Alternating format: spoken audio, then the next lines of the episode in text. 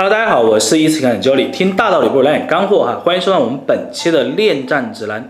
那么本期呢，想去跟大家讨论的一个话题就是为什么他不爱你了？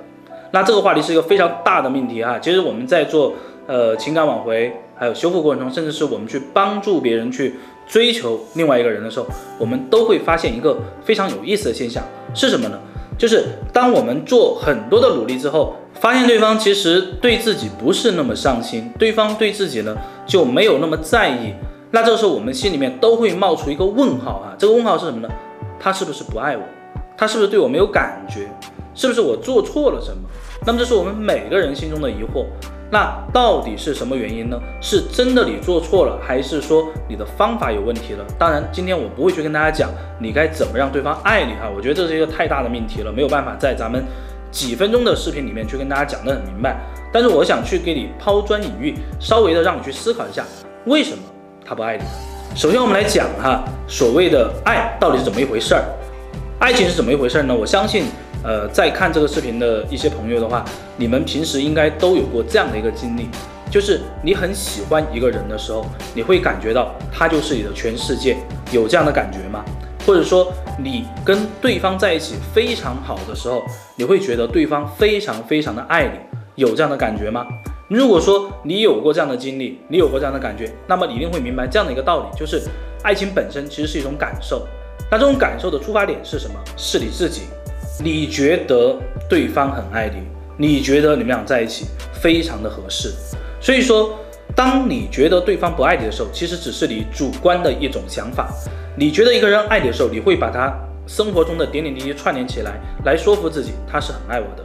如果说你觉得对方不爱你了，那么你也会把生活中的一些点点滴滴串起来，告诉自己对方是不爱我的。大家想明白了吗？其实最主要的原因是啥？都在于你的想法，你的一念之间就会变成爱或者说不爱。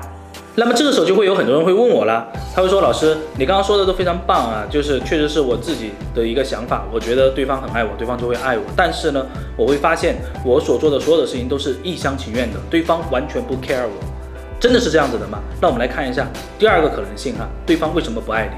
其实这个时候呢，我们会出现一个问题，就是我们每一个人呢都会觉得。我的这种表达方式，或者说我爱对方的方式，是对方一定能够接受的。那么在心理学上，这个叫什么？叫静音效应。你会认为你是这样的人，那么你身边的人都是这样的。举个例子来讲，你是一个性格特别好的人，你是一个特别善良的人，你就会认为我身边的人都是性格特别好的，性格特别善良的。那么如果说我们运到感情中来哈，你跟对方相处很舒适，只是你的想法，对方不一定觉得是舒适的。你觉得呢？因为其实很多时候哈，在一些一开始的感情当中，对方其实会想当然的会去设身处地的为你着想，但是其实我们都知道感情是自私的。那么在慢慢的相处的过程当中，在日积月累的这个过程当中，每个人都会去遵循自己内心的想法，就是我刚刚讲的第一种原因，我们都会觉得这就是爱，这就是我想要的，但是并不一定是对方想要的，我们并没有去考虑到对方的感受。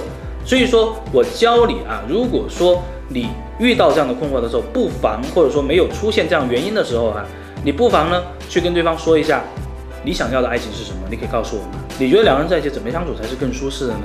那么你可以在他的要求和你的要求中间去找到一个中间点，我觉得这才是最舒适的相处方式，你觉得呢？